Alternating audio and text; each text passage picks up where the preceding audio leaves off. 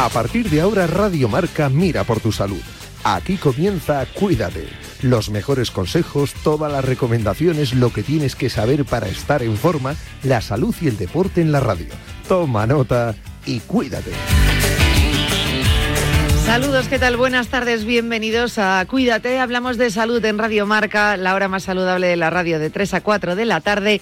Y hoy vamos a empezar rápido con los contenidos porque los miércoles es día de Boticaria García y está en plena gira. Está en plena gira y sé que va a mil y es que ya me está esperando. Así que rápidamente vamos con ella y después con nuestra psicóloga Patricia Gutiérrez eh, recibimos eh, un valor nuevo de ese libro que presentó hace bien poquito, el libro de los valores, y también con de libros Balacosa con Boticaria García, porque la gira es con su libro Tu cerebro tiene hambre. Así que hoy vamos a aprender seguro que mucho. Comenzamos, cuídate.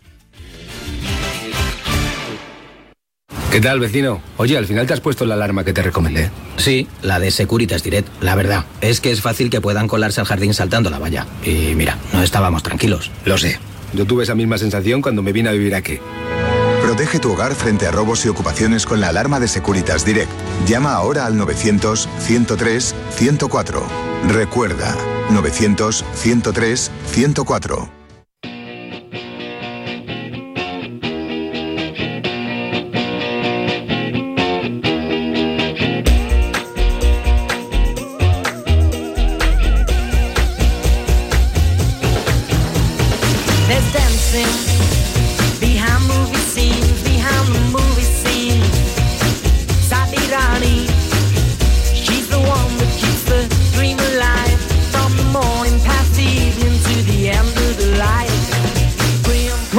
Vamos allá, una semana más, eh, un miércoles más con Boticaria García. Oye, la semana pasada tratamos temas, dices, de las de estas típicas novedades, ¿no? De lo que está de moda, de lo que se lleva, de lo que no, algunas cosas que son noticia porque, como esa píldora vibratoria, que son noticia porque la investigación va por buen camino, pero que no significa que en este 2024 la tengamos aquí. ¿Y qué pasó? Que nos quedamos con las dudas de, oye, en este 2024, ¿qué estará de moda? ¿Eh? Como si fuese pues tendencias, ¿no? Tendencias en 2024, ¿qué va a estar de moda? ¿Qué es lo que viene o qué se presenta en este año? Y queremos saber, y más cuando tiene que ver en materia de salud, ¿funciona o no funciona? Todas estas cosas. Pues nos la cuenta siempre Boticaria García, a veces cantando y la mayoría hablando. Boti, buenas tardes. Muy buenas tardes, ¿qué tal? muy bien, muy bien, con muchas ganas de hablar contigo, eh, oh, siguiéndote la pista por todos lados. Sí, pues es difícil, ¿eh? Ya, la verdad que es complicado. Me muevo más que los precios y los precios ya saben lo que se mueven ahora mismo. Menos mal que lo anuncias, generalmente dónde vas a estar, porque a veces me entero cuando se me ha pasado las stories a toro pasado cuando ya estás saliendo de la ciudad. Pues mira, estamos ahí a tope, de todas maneras, yo tengo puesto en Instagram un cartelito ahí fijo con, con la gente puede ver cuáles son los destinos del, del Boticaria Tour de este año, el, el, Adipocito Tour y dónde estamos dónde estamos yendo a, hablar de que tu cerebro tiene hambre y sobre todo de las estrategias para que tu cerebro no tenga hambre. Porque al final todo el mundo me dice lo mismo. Dice bueno sí sí pero pero cuéntame qué es lo que tengo que hacer yo para para que mi cerebro no me hackee, porque nos, tiene, nos, nos tienen fritos. Eso es, ¿cómo, cómo, cómo tengo que, que contrarrestar ese cerebro, no? que a veces manda y manda de formas, bueno, pues que no nos convienen. Bueno, pues entender cómo nos está mandando, cómo manda en nuestro caso y cómo tenemos que responder, que eso es lo importante, y entenderlo bien. Tengo una duda respecto a esto que a lo mejor no me la vas a poder solventar, ¿eh?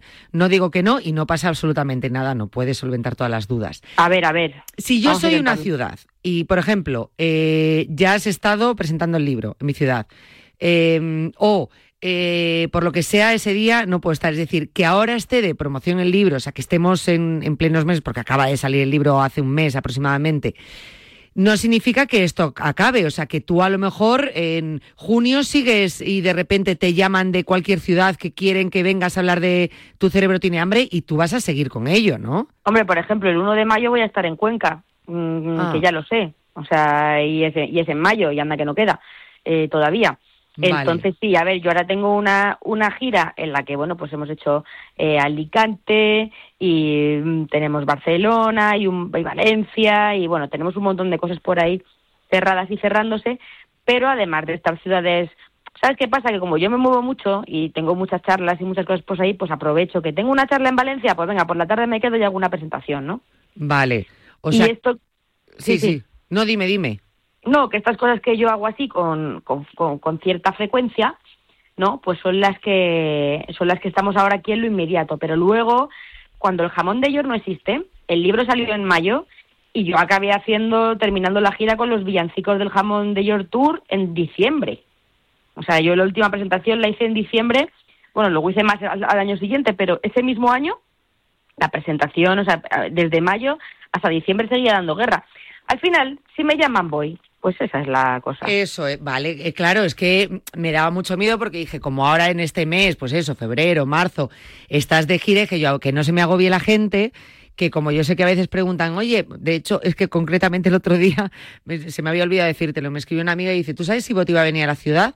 Eh, y si no puedo ir, y si no sé qué, y si no sé cuánto, y dije yo, bueno, pues no significará que vaya esta, esta única vez por, la, por, por el libro, sino que a lo mejor, pues oye, te vuelven, vuelves a repetir ciudad en septiembre porque te han llamado para otra cosa, para hablar del libro, o sea, que durante todo el año puedes seguir viajando y que no pasa nada. A eso me refiero, que las ciudades se pueden seguir sumando a tu Sí, gira. sí, total, total, total. Esto, esto es como, como un concierto, como, como si fueses un grupo de música, pues lo mismo, no vas añadiendo ciudades a tu concierto, pues igual. ¿No? Pues a ver, al final esto funciona donde donde hay interés, eh, pues es, es como es como como funcionan las cosas y de repente alguien que dice, mira, yo voy a engañar al alcalde de mi pueblo y sí sí sí sí, pues venga, engaña al alcalde de tu pueblo y, y nos vamos para allá. A ver, al final lo, lo bonito de esto y yo creo que de las cosas que más valor, más me gustaron del jamón de ayer fue encontrarme con la gente, ¿no? y, y decir, pues mira, esta gente que te quiere conocer, que solo te ve por redes sociales, tiene la oportunidad de pasar un rato, de disfrutar, de, hac- de hacerte fotos, de conocer a la familia. Eh, hay gente que viene a la presentación con su hermana, con su padre. Yo animo a la gente a que venga, sobre todo porque son temas de interés, o sea, para todo el mundo. Hombre, Así claro. que nada, pues muy divertido y sobre todo con siempre pues con una guitarrica o con unas panderetas. ¿Sabes que tengo panderetas? Panderetas no lo sabía, sabía que tenías eh, las pelotas, tenía, bueno, pelotas tienes, y el, el frisbee, ¿no? El frisbee, que nunca sé cómo se dice. El frisbee, el frisbee tengo, a ver, vamos a ver, panderetas me he comprado unas que son de lucecitas. Ah, o sea que también vas acompañada de panderetas, de verdad, o sea, pandereta, pandereta. Bueno, has dicho lucecitas, entonces de verdad, de verdad. Hombre, son de verdad, pero Bueno, eso sí, es verdad. a ver, tengo unas panderetas de mano, eh, pequeñitas, eh, o sea, como si fueran un grip así para la mano, pero tienen lo de la pandereta y con lucecitas, ¿vale? Y luego, también, además de esa, de esa pandereta con, con lucecitas, eh, he comprado otras para el pie, para que pueda darle con el pie pin, pin, pin, y mientras estoy cantando, ¿sabes? O sea, lo de boticario orquesta que hablábamos el otro día, Sí. pues ya es real porque me he comprado panderetas de pie. Madre mía, o sea, yo, eh, tú te sabes el hombre orquesta este de Mary Poppins, Eh, bueno, Eh, sí. de hecho, el, em, ¿cómo se llama? Bert, ¿no? Sí, sí, sí. Bueno, sí. pues este, igual, te imagino. Algo parecido. Ya sabes que a mí me gusta más verme como Don Hilarión con un chaqué, pero bueno. mm, Pero ¿por qué no? ¿No? es bonito. Eh, lo que pasa es que entre el, desoll- el desollinador así, con la cara negra. Bueno, fíjate. Estoy pensando una cosa. Mm, es que es fuente de inspiración, ¿eh? Buah, Es fuente de inspiración, fíjate. Bueno, estoy pensando en, en que en que necesito lo de la cara pintada, lo del desollinador, ese que iba con la- el Bert que iba con la cara pintada. Sí. Es el adipocito pardo. ¿Ves?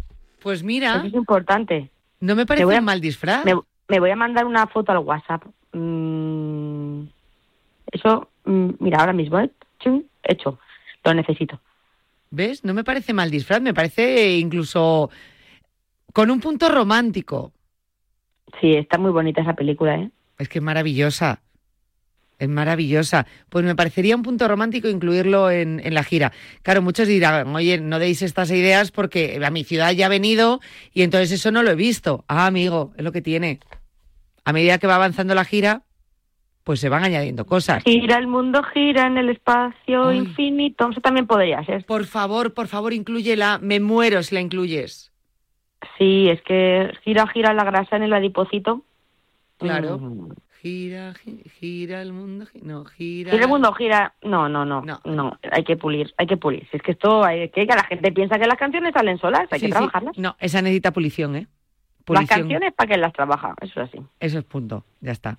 Ay, me encanta, me encanta ser fuente de inspiración. Como no tenemos el disco cerrado, si se os ocurre alguna canción, nos la mandáis. Sí, que nosotros la pasamos el, a voto. el estudio lo tenemos que cerrar en breve ya. Ay, sí, sí, porque es que si no va a ser el disco más largo de la historia. O sea, disco con 38 canciones. Pues no, hay que dejar para el siguiente también. Sí, sí, sí, sí, hay que dejar hambre, hambre de más. Ah, por eso, y aparte este tiene muchos estilos musicales, o sea, que ¿para qué queréis más?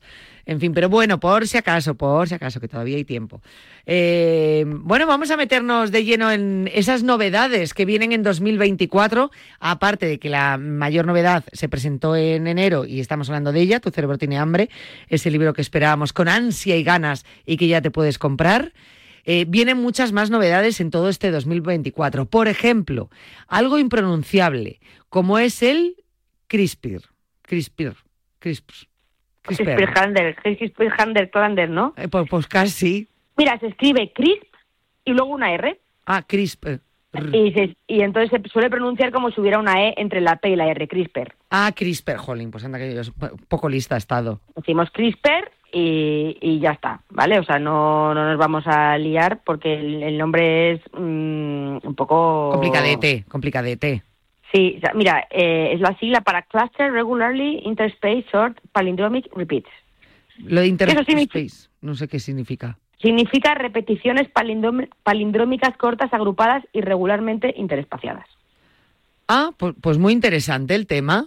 Muy y interesante. también son, o sea, no nos hemos entendido ni con el CRISPR, ni con el Cluster Regularly, ni con las repeticiones palindrómicas, vamos a decirlo de una cuarta manera. Vale. Eh, fragmentos de ADN que se repiten que las bacterias usan para defenderse de los virus invasores.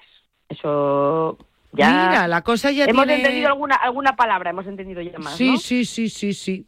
ADN que se repite y que se utiliza para luchar contra. Eso es, que las bacterias usan contra los virus. Eh, al, al final, el método CRISPR ¿no? es el corta, pega y colorea del ADN de los genes. Esto que va a revolucionar 2024 y el futuro en general, o sea, esto ha venido para quedarse, tiene origen español, made in Spain, lo, lo descubrió Francisco Martínez Mójica, microbiólogo de la Universidad de Alicante, y luego ha habido otros investigadores, investigadoras realmente, que basándose en estos hallazgos, eh, que Mójica fue un pionero, pues han convertido este método en una herramienta para editar genes, ¿vale? Pero realmente el germen eh, está aquí en, en- en la Universidad de Alicante. Y estás diciendo que es corta y pega. O sea, ¿esto cómo, cómo es? ¿Corta, pega, colorea? Pues mira, O sea, es que, una que herramienta cambia nuestro ADN. es una herramienta que puede cambiar la secuencia de ADN de cualquier gen, de cualquier genoma, de cualquier especie. Lo llaman tijeras moleculares. O sea, es una técnica eh, que utiliza una proteína que se puede dirigir a una zona que está así elegida en el ADN y cortar por lo sano. Y a partir de ahí se pueden pegar los extremos que van cortados, inactivar ese gen o introducir un molde nuevo para editarlo según nos venga bien. Entonces, ¿y todo esto para qué sirve? ¿no? Claro. Porque, pues, mm, vale, corto, pego, coloreo, genes, eh, muy bien, pero ¿para qué? Pues mira, para la industria alimentaria, en biotecnología vegetal, para producir variantes que se adapten mejor al medio ambiente. Pues, por ejemplo, podemos editar los genes para que las plantas resistan mejor la sequía, resistan mejor las plagas de insectos, no solo para que los cultivos sean más eficientes, sino para que sean más ricos. O sea, pueden modificar las propiedades organolépticas, pueden modificar las propiedades físico-químicas, que sean más aptas para el consumo humano. Eh, en tecnología animal también, pues mejoras para crear rebaños que sean resistentes a enfermedades. ¿Cómo lo ves? La verdad que mm, parecía algo tan sencillo y vale para un montón de cosas, o sea, pero para muchas cosas, incluido para enfermedades, o sea, no solamente el cáncer. Sí, vamos a ver, eh, por ejemplo, en medicina, para corregir genes defectuosos que estén ligados a enfermedades humanas, eh, que puede ser contra el cáncer, por ejemplo, pero también para prevenir enfermedades transmitidas por mosquitos. Eh, tú sabes que se ha hablado mucho de la malaria, el Zika, el dengue, la fiebre Sí. amarilla, ¿no? Pues si tú eres capaz de modificar los mosquitos, puedes prevenir esas enfermedades como la malaria, el Zika, los que transmiten por, por bichos. Luego también edición de embriones humanos. Esto tiene muchos conflictos éticos. En 2018 hubo una, una noticia que se extendió sobre un científico chino que anunció que habían nacido dos bebés gemelos que, que se habían modificado por CRISPR. Eh, bueno, realmente se les haya modificado para que fueran resistentes al virus del VIH. Entonces los bebés nacieron sanos, sin secuelas y tal, pero esto es un tema controvertido en el que, bueno, pues lo hicieron unos chinos porque, porque les pareció oportuno, pero que no lo podemos hacer así nosotros como queramos. Madre mía, hombre, es que eso es, bastante complicado el tema, lo que tú has dicho, ¿no? Esa controversia. Pero fíjate, según has dicho lo de los gemelos, me, eh, recuerdo haber leído una noticia de estas. Entonces era los CRISPR. Los CRISPR, claro. Por los CRISPR. Eh, es que ahora me suena a, a, Confles casi. Eh, pero bueno. Sí, sí, sí, Pero que me parece un avance eh, de la pera, que, que parece algo como muy de futuro, ¿no? Pero que realmente se está utilizando ya. Bueno, y se puede utilizar para otras enfermedades causadas por el medio ambiente, para hábitos de salud, virus, bacterias, mm, todo, todo eso junto. Eh, se pueden prevenir enfermedades genéticas cambiando variantes de ADN que son malas por variantes buenas. Hay ensayos para tratar el VIH, para enfermedades como la distrofia, la distrofia muscular de Duchenne, el Huntington, el autismo, fibrosis quística, eh, muchísimas cosas. Incluso también se podría utilizar esta técnica como test diagnóstico, por hacer algún test para detectar coronavirus o, para terapias que puedan destruir los genomas de virus que sean, que sean malos, o sea, es, fantástico. Pero la verdad que para un montón de cosas, un montón de enfermedades, madre mía. Eh, yo no sé si esto, mm, claro, dices, suena muy bien, desde luego es una pasada, pero puede afectar a la salud, de alguna forma. Bueno, o sea, eso es una, una cosa eh, interesante porque eh, vamos a ver, nada es perfecto y hay dos problemas. Uno, los efectos que se llaman off-target, que se producen cortes en zonas del ADN no deseadas, eh, que se nos va la tijera donde no debe, o sea, este riesgo es más o menos controlable. El problema es que existen efectos on-target, son alteraciones en el mismo lugar que queremos evitar y que pueden dar lugar a mutaciones peligrosas, incluso más perjudiciales que las que podemos eliminar. Pero bueno, todavía no podemos, no sabemos controlar bien los mecanismos de reparación de la célula, pero y esto hay que tenerlo en cuenta, ¿no? Buah. Eh, pero una cosa, o sea, yo es que me estoy imaginando ahora ese corta, pega y colorea que estabas diciendo, ¿no? Y todo esto que estás explicando, si se aplica, claro, eh, es cortar el ADN. Pero claro, no, llega el, el, médico, coge unas tijeras y como cortar el cordón umbilical, coge tu ADN y te lo corta. ¿Esto cómo funciona? Bueno, pues el gran reto es eh, hacer llegar los componentes de la técnica a las células Actualmente lo más usado son unos virus poco peligrosos, eh, unos, virus que están para transportar y lo introducen sin insertar el ADN. Pero hay muchas investigaciones para hacerlo mediante nanotecnología que podría ser más eficaz, más específica. O sea, de momento la eficacia pues es, limitada. Y precio tiene que ser, estamos hablando de algo caro, ¿no? Pues mira, eh, el precio puede estar entre 2 y 3 millones de dólares por paciente, eh, algunas costes que se ha hecho en algunas terapias para tratar la anemia falciforme, es un precio que seguramente no van a poder abonar la mayoría de pacientes de anemia falciforme. O sea, la mayor parte de ellos está en África y ese es el verdadero problema al que se enfrentan esas terapias de última generación. El problema que ya no es científico ni técnico, sino económico. Es que es, complicado y según estabas hablando también de la complicación que supone, ¿no? O sea, aunque lo estás explicando como algo muy sencillo, se ve que es una técnica eh, complicada. ¿Es por eso que es tan caro? Bueno, porque los laboratorios, que son los que invierten en todos estos procesos, que por cierto, mm, como hemos dicho, son carísimos, tienen que resarcirse de la inversión realizada y eso es legítimo, ¿no? O sea, hay muchos medicamentos que se han testado, que se han desarrollado, que no se aprueban, que se tienen que tirar a la basura. Entonces, no solo se paga por el que está, se está fabricando, sino por la inversión que ha habido detrás.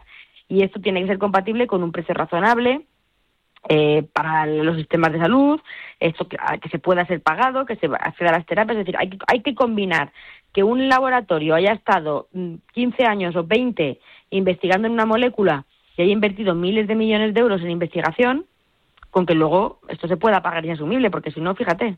Claro, es que es que es difícil, ¿eh? Ya cuando a eh, todo avance eh, médico le, ya tiene que verse, bueno, pues eh, la parte económica, ¿no? Y, cómo se hace, eh, bueno, pues que, que, la sociedad lo pueda utilizar, ahí es la parte complicada, ¿no?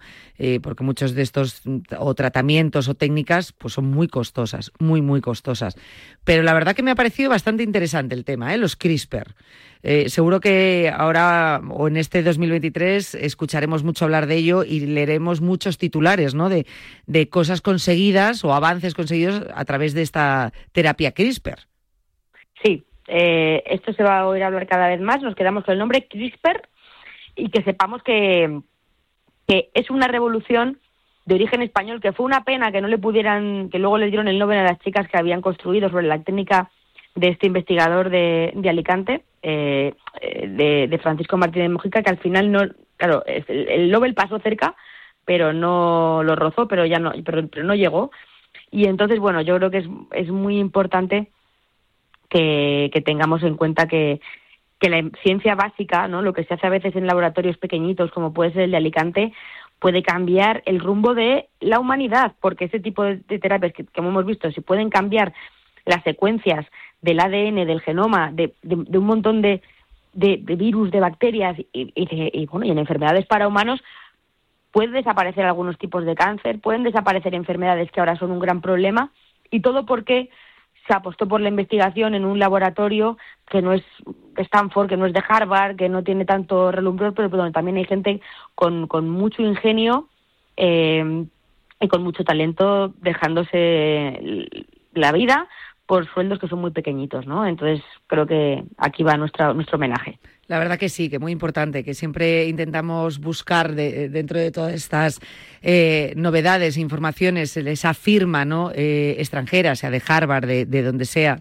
¿no? y que parece que cobra más importancia. Entonces, si, si, lo hacen ellos, sí, y que aquí en España pues hay, hay muchísima gente eh, investigando y que logra cosas como en este caso desde un laboratorio de Alicante. Y mmm, vaya por delante nuestro recuerdo, que siempre que aprovechamos lo hacemos eh, a, a ese biólogo molecular eh, Antonio López Farré, que ya nos dejó hace dos años y que tanto investigó y tanto consiguió, ¿no? Y siempre lo decía, que aquí en España se está investigando mucho y se están consiguiendo grandes cosas, como él consiguió en su momento, como él consiguió en su momento. En fin, eh, pues los CRISPR, que están ahí, que seguiremos escuchando hablar de ellos en este 2024. Y nos vamos con otro tema que es la supergonorrea. O sea, de la gonorrea se va a hablar en 2024 y mucho. Bueno, porque hay más de 82 millones nuevas por gonorrea cada año en todo el mundo. Es la tercera infección de transmisión sexual más común y claro, la bacteria pues de, de tanto de, tanto pular por el mundo aprendió a defenderse y, de, y se resiste a los antimicrobianos. Entonces, hay muchas clases de antibióticos que ya son ineficaces y la, la enfermedad puede acabar siendo intratable, pero intratable en todos los aspectos, ¿no? Entonces, sí tenemos un fármaco que se llama ceftriaxona, que se administra en una única inyección intramuscular, que es el último tratamiento recomendado que estará disponible para la gonorrea en todo el mundo. O sea, que se va a hablar de esa gonorrea precisamente pues eh, por eso, porque ahora es más fuerte, la supergonorrea. Y, y cómo, claro, para conocer un poquito más la gonorrea, ¿no? ¿Cómo puede saber alguien si tiene gonorrea? Bueno, a ver, causa distintos síntomas. Las mujeres a menudo no tienen síntomas, pero la infección sin tratar puede provocar infertilidad y problemas durante el embarazo, ¿no? Entonces se puede transmitir al feto eh, y los síntomas van a depender de dónde afecte. Puede afectar lo que estamos pensando, genitales, ano, también la garganta. Eh, los síntomas aparecen de 1 a 14 días después del contacto sexual, o sea, si alguien tiene una práctica sexual con alguien y sospecha que pueda tener esa infección, pues en unas dos semanas pueden aparecer. ¿Cuáles son los síntomas más frecuentes en hombres? Dolor o ardor al orinar, secreción de un color blanco, amarillo, verdoso por el pene, testículos doloridos o inflamados. O sea, si un hombre nota esto, pues mm, se tiene que saltar alguna alarma.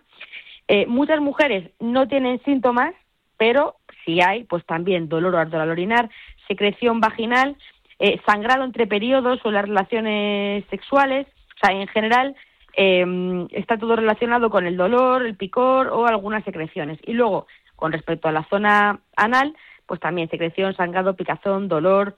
Bueno, si alguien ha tenido, lo importante es decir, si yo tengo estos síntomas, yo he tenido una práctica sexual con una persona de la que, bueno, pues podría potencialmente estar infectada, hay que tomar eh, cartas en el, en el asunto cuanto antes, ¿no? Porque es una enfermedad de la gonorrea que, que puede mm, ocasionar complicaciones, ¿no? Pues mira, la cosa puede ser muy seria si no se trata o si no se trata con antibióticos, eh, o si se trata, perdón, con antibióticos a los que la bacteria ya es resistente y las pedorretas, pues puede haber complicaciones, secuelas en las mujeres, enfermedad inflamatoria pélvica, embarazo ectópico, infertilidad, eh, en los hombres inflamación del escroto, estenosis en la uretra, estenosis es que se hace más, se estrecha, ¿vale? eh, infertilidad también, o sea, básicamente relacionada con eh, problemas de la fertilidad, ¿no? O en, los embarazos. Y luego también, eh, ya por, terminar de poner un poco de mal cuerpo, pero es que no vamos a estar siempre cantando canciones y la verbena de la paloma, también hay cosas que son importantes y nos tenemos que poner serios. Se han presentado algunos casos, muy de vez en cuando, pero ocurren, de lo que se llama infección gonocócica diseminada. ¿Qué, ¿Qué, significa esto? Diseminada, pues que está por todas partes. Fiebre, infección en órganos del, del cuerpo, eh, infección pues en la piel, el corazón, las articulaciones, las meninges. Y aunque es difícil de cuantificar, eh, puede haber estigmatización y afectar a las relaciones personales, ¿vale? Entonces, bueno, pues son cosas que tenemos que tener en cuenta. Yo siento terminar con esto así, mm, que no es muy agradable, pero 82 millones de casos, eh, hemos comentado al principio, de infecciones en todo el mundo, 82 millones de nuevas infecciones. ¿Por qué? Porque no está controlado y esto es a más a más y estamos utilizando mal los antibióticos. Entonces, tenemos que tener en cuenta que la prevención, o sea, esto que cuando yo era pequeña, eh, lo del póntelo, pónselo y todas estas cosas, ¿no? Cierto. Eh, parece que esto es del ayer, bueno, pues hace ya casi 40 años de esto y sin embargo tenemos que seguir insistiendo porque la prevención de las enfermedades de transmisión sexual es más importante que nunca. Afortunadamente tenemos tratamientos como para el VIH que han cambiado la vida de miles de personas, millones de personas, no hay muy buenas noticias, pero hay muchas enfermedades de transmisión sexual que, merecen el, el, herpes genital, también es, el, bueno algo que también merece la pena que hablemos de ello, aunque suene así de así de chungo porque la, en la prevención está lo importante, ¿no? Y esto es importante hacerlo eh, en todas las cadenas de edades, no nosotros que tenemos ya una edad, sino con los peques, ¿no? Con explicarles que no todo en la vida, como siempre, es simplemente, mm, bueno, pues un embarazo, sino que te puede destrozar la vida una gonorrea. Hombre, y tanto. Eh, tantas enfermedades de, transmisión sexual, hay que tener muchísimo cuidado. A mí es un tema que, me da pánico y efectivamente lo que tú decías, fíjate ese claim que recordamos de cuando eras pequeño, ¿no? El póntelo, pónselo. Y ahora eh, no, están, o sea, ahora ya no, no, se habla tanto del tema y es algo que no debería dejar de, de hablarse permanentemente, ¿no?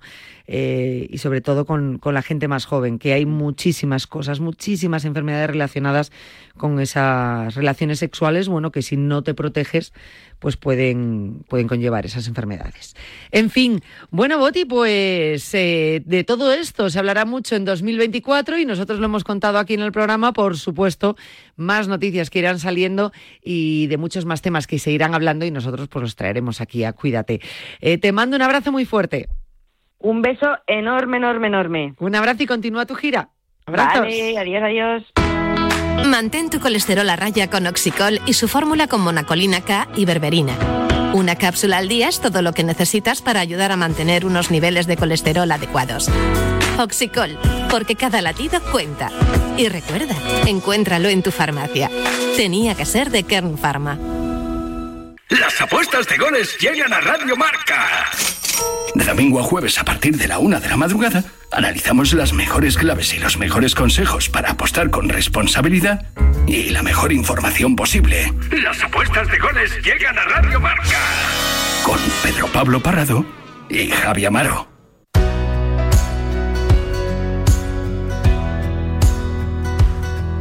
Don't listen to the voice inside your head. You're doing just fine, you're trying your best. If no one ever told you it's all gonna be okay. We're just people never sleeping over stupid shit. We won't remember in the morning, yeah, we're gonna forget. And no one ever told you it's all gonna be okay. When you lose faith in everything you ever knew. Don't give up on you. Life gets overwhelming, relying on yourself is hard to do. But don't give up on you. No. If you've been lost and lonely. Bueno, pues sintonía que anuncia nuestra amiga y colaboradora Patricia Gutiérrez, psicóloga, cofundadora del Centro TAP, creadora de Proyecto Familiando, que siempre os recomiendo eh, que creo que por algo se empieza a entender lo que es la familia, la familia que construyes, la familia que decides que te acompañe. y, también autora del libro Descubre tus valores, algo que tanto necesitamos que mm, una vez los empiezas a descubrir y, y te sientas y eres consciente de esos valores o que has perdido en algún momento de tu vida eh, o, que, o, que, o por los que te has sentido perdida en algún momento de tu vida y que vuelves a recuperar de una manera consciente, pues eh, te das cuenta de, de, todos los beneficios y todo lo que te puede aportar, ¿no? Y yo creo que es un poco lo que vas a encontrar en este libro, lo que vas a sentir si empiezas a trabajar con este libro, Descubre tus valores. Y bueno, pues semana a semana con Patricia Gutiérrez descubrimos un valor eh, nuevo. Y siempre digo, casi siempre, y Patricia me va a corregir si me equivoco, digo lo mismo, vamos con un valor, lo presentamos y digo, ojo, este valor me, me, me, provoca curiosidad, me apetece mucho hablar de ello, pero viene el siguiente valor y digo, anda, y este valor que, o sea, que al final todos tienen algo en sí mismo. Que, que nos despiertan esa curiosidad, precisamente el valor que, del que hablábamos la semana pasada, y que, y que bueno, que nos gusta el que podemos aprender algo nuevo. Eh, Patricia Gutiérrez, ¿qué tal? Buenas tardes. Buenas tardes, Yanela, ¿cómo estás? Pues muy bien. Me encanta oírte, porque efectivamente esta sensación que tienes tú de, oye, esto, esto de ir descubriendo, ¿no? El siguiente valor, qué interesante, oye, qué importante, esto me viene muy bien para mí, para mi entorno, para mi sistema de, de, de familia, para mi sistema de valores individual, el colectivo, oye, esto es una maravilla. Pues esta sensación, fíjate que a medida que los oyentes nos van escuchando, esta es un poco la devolución que, que voy teniendo, es decir, oye, este es súper interesante, ¿eh? Totalmente. Digo, bueno, bueno, espérate al siguiente. es que eso te iba a decir, porque yo me acuerdo, y yo creo que, les pasará pues a los oyentes que ya, se hayan hecho con el libro, ¿no? Eh, o si no, cuando se hagan con el libro se darán cuenta que les pasa lo normal es que en un libro así pues te vayas al índice y digas a ver de qué valores va a hablar. Y hay un montón. Entonces, en un principio, eh, eliges valores. Tú ves el índice y dices, ah, pues este, este y este. Pero cuando empiezas ya a meterte en harina, cuando empiezas a, desarrollar cada, cada valor, cuando lo ves, cuando a, lo aprendes... a ver el descriptivo, ¿no? Y a, y ver la parte conceptual y desde dónde se construye, ahí se toma conciencia. Tomas esa conciencia, pero es que lo gordo, claro, es que dices, eh, ostra, pues este valor yo no lo había cogido, lo, lo había elegido al principio, o no le había dado la importancia que tenía, o no lo entendía de esa manera, y entonces te das cuenta que son valores eh, en sí mismo que, que, todos pueden llegar a ser necesarios o que todos los puedes llegar a adaptar a ti. Y al final hablabas de todos esos sistemas eh, en los que nos podemos beneficiar, y yo diría eh, que en el bienestar general, ¿no? O sea, es, es. lo que vamos a conseguir también con, con, estos valores, ya no solo... Es el equilibrio. El equilibrio, perfectamente, sí, el equilibrio emocional, la estabilidad, la seguridad interna, el saber que tienes un sistema de protección, ¿no? Hemos hablado en otras ocasiones de escudo y es que el tener construido un sistema de valores eh, consciente, elegido desde la elección, lo que nos permite es sentirnos en protección, el decir, oye, yo soy esta persona, esto es lo que me describe, los valores, los valores me dan direccionalidad, voy hacia el lugar donde quiero construyo mi mundo y voy tomando decisiones porque tengo una, mm, una guía, ¿no? Los valores son guía. Por lo tanto, ya no actúo, eh, bueno, pues de manera intermitente o ya no actúo con, dejándome llevar por, por otras tomas de decisiones a nivel externo, por eso que llamamos satélites, ¿no? Que la vida eh, nos va poniendo a, a, lo largo de nuestro crecimiento, de nuestra madurez, sino dices, no, mira, yo en cada toma de decisión, en, en cada resolución de un problema, de un conflicto, o, o en cada deseo o en, mi motivación, mm, sé lo que me apetece porque me conozco sé lo que me viene bien, sé lo que es coherente conmigo, hay cosas que sí van a estar en mi mundo y hay cosas que elijo que no estén y eso es protegernos. Una evaluación que nos hacemos a nosotros mismos, ¿no? Eh, pues un poco, y lo repetimos mucho esa palabra, pero yo creo que es tan necesaria cuando hablamos de salud y en este caso de valores, que es hacerlo de una manera eh, consciente. Digo evaluación porque precisamente el valor que nos ocupa hoy, la discreción, yo no lo había visto de esa manera. Tú me, pusiste, porque me, haces una visión general antes de empezar el programa, ¿no? De, lo que es el valor que vamos a tratar. Y me pusiste sobre la pista y dije, jo, pues entonces el valor que toca hoy es un valor muy actual. Eh, habla de la discreción, habla de esa evaluación que nos hacemos a nosotros mismos, pero sobre todo esa evaluación permanente que buscamos en los demás. Y a día de hoy lo hacemos en eh, nuestro día a día, eh, pues con nuestro trabajo, buscamos el, que nos evalúen, ¿no? Continuamente si lo hacemos mal, si lo hacemos bien en el trabajo, en los estudios, en casa.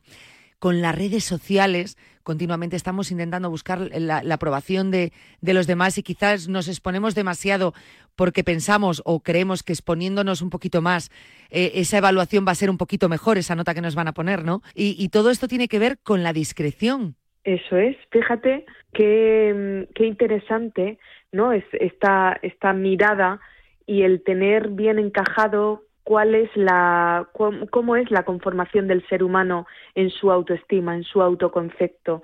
Si entendemos autoestima como la evaluación que hacemos de nosotros mismos, ¿no? En, en términos positivos o negativos, una sana autoestima es que, mm, bueno, nos sabemos reconocer nuestra valía, nuestras capacidades, nuestras competencias, nuestras habilidades, también sabiendo reconocer aquello que nos falta, ¿no? Por, por desarrollar aquellas mm, competencias que aún no tenemos, que nos gustaría tener, pero sin acritud, ¿no? Sin una crítica eh, amarga, feroz, sino desde el reconocimiento, decir, oye, a mí esto me falta, o yo en esto tengo que entrenarme, o a mí me gustaría mejorar en este aspecto, está fenomenal, pero no nos podemos olvidar que también el, esa autoestima se forma por la evaluación que los demás hacen de nosotros, por cómo pensamos que los demás nos evalúan. Eh, esa atribución externa la necesitamos porque ya lo hemos dicho en otras ocasiones, ¿no? En este espacio, el ser humano es un ser social, necesita sentirse enraizado, necesita sentirse conectado, necesita sentir que pertenece y entonces fíjate qué importante es sentir que la evaluación que hace tu entorno de ti es positiva, ¿no? Donde, donde hay una confianza, una intimidad y hay una, no se te otorga una capacidad para afrontar o se te otorga una, un conocimiento sobre una materia o simplemente mm, capacidades como la escucha o la atención o el cariño, ¿no? Esa, ese, esa estructura, ¿no? De decir, oye, es que qué gusto hablar contigo, o qué bien me lo paso contigo, o qué divertida, divertido eh, eres, necesitamos esa evaluación. Pero lo importante es tenerlo en el porcentaje adaptativo, en ese equilibrio donde la evaluación externa no tenga más peso que la evaluación que tenemos internamente. ¿Y esto cómo lo unimos al valor de la discreción? Pues mm, yo creo que empezando por el principio, como siempre nos gusta hacer, es vamos a entender bien qué es ser eh, discreto, vamos a ver qué es ser una persona con el valor de la discreción, y es que la discreción es sinónimo de mesura, de cautela, de prudencia. Este valor genera relaciones de confianza y de alta intimidad con el entorno cercano, pero fíjate qué interesante, porque las relaciones con las personas que no están en nuestro círculo de intimidad más, mm, más apegado a nosotros, también nos facilita tener relaciones con calma, amables, estables, seguras, porque las personas que deciden usar y tener en su sistema de valores la discreción tienen capaz, la capacidad de gestionar la información que les llega a ellos sabiendo cuándo mostrarla, en qué momento, en qué lugar y sobre todo cuando hace referencia a terceros o incluso a nosotros. Y esto lo unimos con la parte de las redes sociales. Hay muchas formas de usar las redes sociales. Evidentemente, en este mundo en el que estamos con este nivel de conectividad, no podemos culpar a las redes sociales eh, de absolutamente nada. Eh, las redes sociales, la parte tecnológica de nuestro mundo, es un medio, es un medio para, Claro, es el uso, que, le hacemos, que hacemos nosotros. Efectivamente, el uso que le hacemos es lo que marca estar en estándar mm, de, estabilidad, ¿no? De, tranquilidad con ese uso o no. Y hablamos de adicciones, hablamos de dependencias, hablamos de esta alteración de la autoestima a través de los likes, tan peligroso, ¿no? Que, esa búsqueda continua de la referencia. Claro, si yo soy una persona discreta, la relación que tengo con mi entorno es de seguridad y de, intimidad. Por tanto, las relaciones son desde la confianza, desde la estabilidad. No busco estar en esa exposición constante, no busco contar más información para ser más atractiva o más atractivo, sino que entiendo que aquello que hago, aquello que, eh, que vivo, eh, mis vacaciones, mi, mi vida, mi intimidad, mis relaciones afectivas, familiares, mi estructura, depende de mi evaluación y de mi satisfacción, no del like del de enfrente. Claro, no de esa aceptación, ¿no? El que, el, eh, buscar esa, o sea, llega un punto que tú cuelgas una foto o, y llega a, suponerte un pesar si no ves los suficientes likes, si qué personas me han dado o no me han dado, si aquí ocurre algo, si no ocurre algo. Es decir, es un desequilibrio permanente el que vamos a encontrar eh, en, las redes sociales si no sabemos eh, utilizarlas adecuadamente. Y creando una dependencia muy alta Absoluta. De, de mi bienestar. Estoy sereno, tranquila, Em, y estable en la medida que el de enfrente me visibiliza, me reconoce o me pondera en positivo. Si eso no sucede, entonces mi conceptualización sobre mí, sobre mi valía y sobre mi autoestima baja.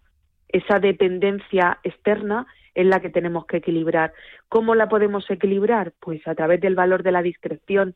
Si yo tengo la capacidad de tomar conciencia y decir, oye, ser discreta o ser discreto me va a permitir estar en mayor equilibrio porque realmente no me expongo para buscar ese like, ¿no? Ese me gusta o ese compartir, sino que lo que comparto lo comparto porque me gusta eh, mis amigos, mi entorno, bueno, pues que pueda poder compartir esto que a mí tanto me gusta y lo comparto, pero lo comparto porque a mí me gusta, no para que al de enfrente le guste. Yo creo que este es un matiz muy importante. Eh, un concepto que va eh, tan, tan eh, o, que nos sorprende porque no tiene nada que ver con, con, esa acepción o con ese concepto que podemos leer en un simple diccionario, o, no, no, en un simple, pero en un diccionario, y que no nos esperábamos que fuese que fuese a, implicar todo esto que nos estás contando. Eh, antes de ir a esos puntos que me encantan, ¿no? que, que, te explican y, te sitúan y te dicen cuándo realmente eres una persona con ese valor, sí. la discreción, eh, Patricia, entonces requiere de autocontrol. Sí, requiere de, mm, pues como siempre, de autoconocimiento y de regulación si yo sé que tengo una tendencia, me conozco y tengo una tendencia a exponerme en lo que cuento, en lo que subo a redes, em, para gustar, esta es la primera regulación que tengo que hacer. Es, oye, voy a, voy a cambiar esta tendencia, voy a cambiar esta manera de relacionarme, esta, este patrón estructural relacional porque me daña, porque me hace daño, porque realmente estoy en la búsqueda constante de la evaluación positiva del de enfrente. Esto que en otras ocasiones hemos hablado de la deseabilidad social, la necesidad de gustar por encima de todo. Entonces, claro, si mi deseo de gustar está por encima de, de mi evaluación interna, estoy en descompensación, estoy absolutamente descompensado o descompensada porque estoy muy expuesta a la opinión del de enfrente, a que la persona me conozca o no me conozca, opine y además genero una, una dependencia de esa opinión externa, de esa evaluación, creyéndome que lo que dice es real. Entonces, cualquier crítica no constructiva me puede dañar porque estoy muy expuesto a la opinión externa. El valor de la discreción justamente lo que nos dice es lo contrario. Toma conciencia de qué quieres compartir, en qué momento, ¿no? Eh, contextualiza el qué, cuándo, con quién, de qué manera para forjar relaciones de intimidad, de seguridad afectiva, de estabilidad emocional, siendo tú el que promueves tu bienestar en ti mismo o en ti misma. No, no hagas que el de enfrente te genere bienestar, hazlo tú, genératelo tú, sé tu motor de bienestar, sabiendo que siempre hay un porcentaje. Yo aquí en el libro, ¿no? Hablo de esa construcción de, de autoestima y de esa y de ese porcentaje. Bueno, pues en un 20, mm, un 80, 75, 80% de nuestra evaluación tiene que ser eh, interna, nuestra, construida, estable, forjada, férrea, y hay un 20% en la que inevitablemente estamos pendientes de la evaluación de los demás. ¿no? A nosotras cuando nos llega eh, en esta sección eh, de salud cuando nos llega una evaluación positiva, oye, qué interesante que esto que estáis haciendo o qué buena acogida está teniendo, por supuesto que tú y yo decimos, oye, qué gusto, ¿no? Qué bien que lo que estamos haciendo. Esto quiere decir que que no podemos ser ajenos, ¿no? También claro, que, hay que convivir con gusta, ello. Efectivamente, nos gusta esta parte de reconocimiento por el trabajo. Pero fíjate que esto lo hemos hablado tú y yo, estamos tan contentas con este trabajo que estamos haciendo, con esta sección, que aunque no estuviera funcionando así de bien, nos encanta. La haríamos efectivamente. Tenemos la seguridad de que esto puede sumar a la, al bienestar, a la salud mental, a la, a la mejora de calidad de vida de muchas personas que, encontrando los valores como sistema de protección pueden estar mejor en el, en el futuro y en el presente. Entonces, ya nos vale. a nosotras. Qué bien lo has explicado porque eh, muchas veces eh, es la intención de este programa. Siempre, siempre decimos, o siempre comento a los oyentes aquí en el programa, fijaros, eh, yo sé que este programa lo haces para todo aquel que ponga radiomarca, ¿no? Que, que, lo escuche mucha gente. Pero realmente siempre digo, cada entrevista o cada momento, o cada minuto, con que a una persona le haya ayudado, eh, le haya servido para guiarse un poco, eh, le ha dado una pista de, pues oye, si hablamos de una enfermedad, de los síntomas que puede tener, si está pasándolo, no lo está pasando. Es decir, con una persona que ayudes, ya te llega. Ya, ya está. Efectivamente, objetivo cumplido. O sea, no buscas el, el, el, que, hombre, que ayuda a 100.000 personas, pues estupendo pero que has cumplido el objetivo con una sola persona. No, no buscas un poco que, que, realmente sean todos a los que le gusta el programa. Si a uno le llega y estamos hablando de salud, pues con eso llegaría. Claro, fíjate que este es el equilibrio. Saber que estás haciendo ¿no? una labor, un, un trabajo para desarrollar mm, o dar claves, ¿no? dar pistas, eh, estas pequeñas píldoras ¿no? de, de bienestar y saber que le puede llegar a una o a cien mil personas y eso ya nos crea satisfacción a nivel interno, seguridad y tranquilidad de hacer, de estar haciendo un buen trabajo. Si luego además tenemos ese, ese porcentaje abierto a, ¿no? a estar conectadas con la opinión de otras personas, porque si no tampoco tendríamos crecimiento, ¿no? En la, la parte también de estar conectado con otros es que también te pueden ir diciendo, oye, por aquí fenomenal, por aquí bien, oye, esto gusta mucho, esto pues mm, quizá esta lo matizaría, ¿no? Tener esa parte, como decíamos antes, de crítica constructiva también nos ayuda a tener crecimiento en los entornos profesionales, en los entornos afectivos, en los entornos eh, sociales. Está muy bien tener la capacidad de escucha activa, pero tiene que ser un porcentaje que no tambale tu mundo yo creo que lo hemos entendido un poco, ¿no? De lo que es eh, esa discreción de la que se busca, huyendo un poco o quedándonos solamente, como decimos, con esa descripción que puede hacer el diccionario de la palabra como concepto en sí, sino todo lo que implica, ¿no? Eh, la discreción. Eh, y ya antes de terminar, porque rápido quiero contaros que, me encanta, ya sabéis que siempre ponemos el broche con esa ilustración eh, que un poco explicaba muy bien el, valor, ¿no? En el libro vais a encontrar eh, de cada valor una ilustración que, lo representa. Eh, hay esos puntos que también te explica cuando eres una persona discreta? Pues fíjate, vamos por aterrizar, ¿no? Y decir, vale, pues vamos a, a la práctica. Eh, soy una persona discreta cuando no me expongo en redes sociales para sentirme aceptada. Es, ese es, ¿no? Yo hago uso de las redes sociales porque me permiten compartir contenido de interés, porque me permite comunicarme con mi estructura social, porque me permite ser altavoz eh, sobre una temática o sobre ciertas cuestiones, está fenomenal, pero no en la búsqueda del like, como decíamos al principio. Otro ejemplo, soy una persona discreta cuando elijo a quién contarle mis inquietudes, deseos o dificultades. Elección, conciencia, ¿no? Si algo tiene este proyecto familiando es precisamente esto, ¿no? El tomar conciencia, esa parte de autoconocimiento, por lo tanto no cuento por contar, no cuento para rellenar vacíos, huecos o silencios, sino que elijo muy bien y construyo de una manera eh, bueno, pues con muchísima eh, intencionalidad el tipo de relaciones que forjo en mi entorno, en todos los contextos, ¿no? En todas las familias eh, construidas, sociales, afectivas, laborales, voy a saber discriminar en cada momento qué cuento, cómo lo cuento, hasta qué punto, con quién me siento bien cómo me devuelven esa información que estoy compartiendo. Por lo tanto, hay una, una elección en todo momento de cómo voy a comunicarme. Eh, vamos a ver un tercero.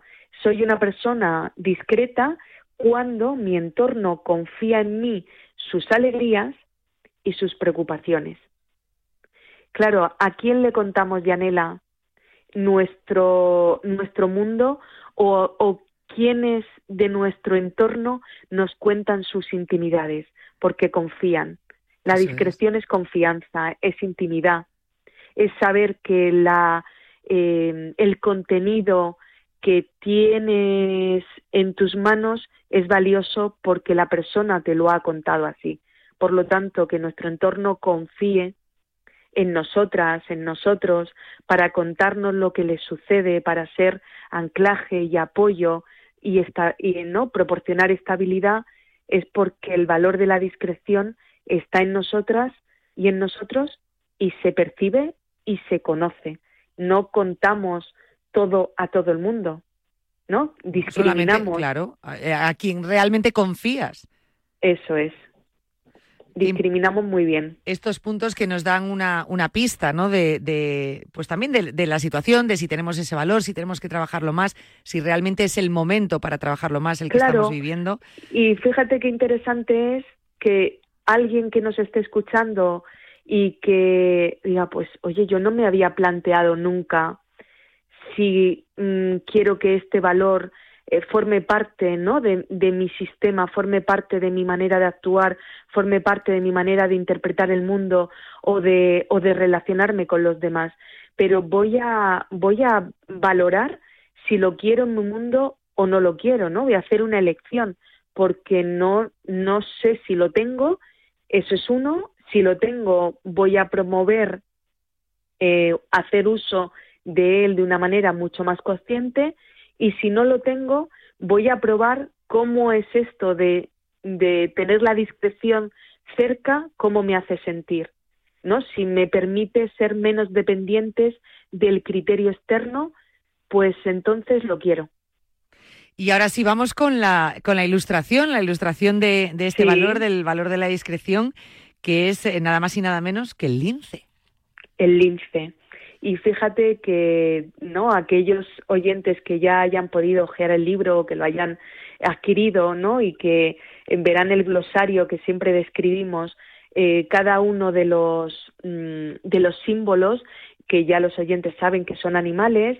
El lince es un animal que lo describimos como fascinante, inteligente y peculiar, que actúa con cautela y se comporta de una manera muy sigilosa minimizando mm, eh, eh, con minimizándose siempre, ¿no? Desde el entorno, haciendo que, que su estructura pase inadvertida, eh, su comportamiento son certeros y se basan en la observación, en la escucha y en la prudencia.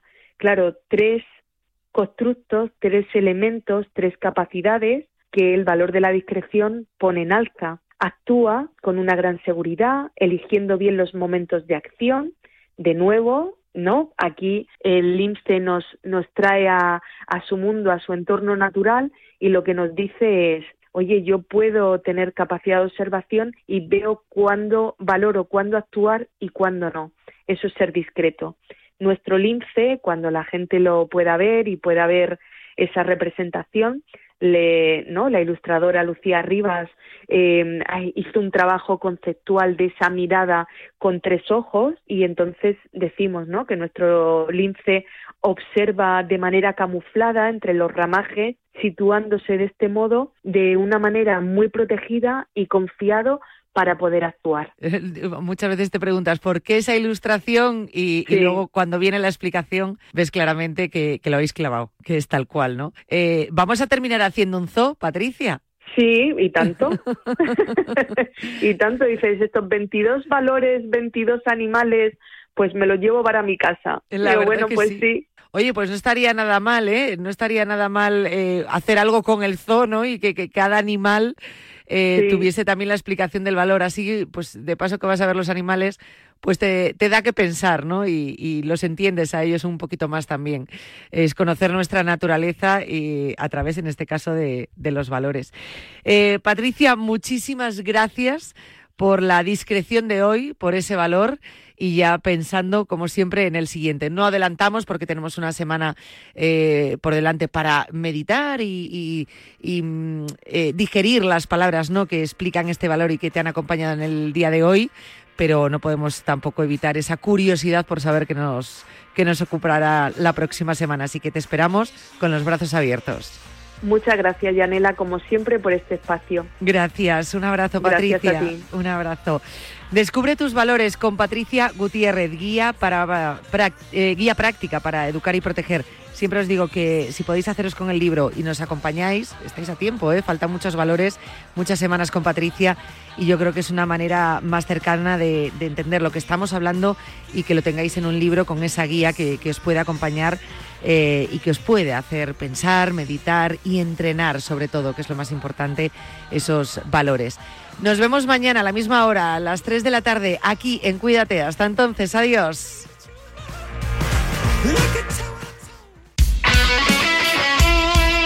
El deporte es nuestro. Radio Marca.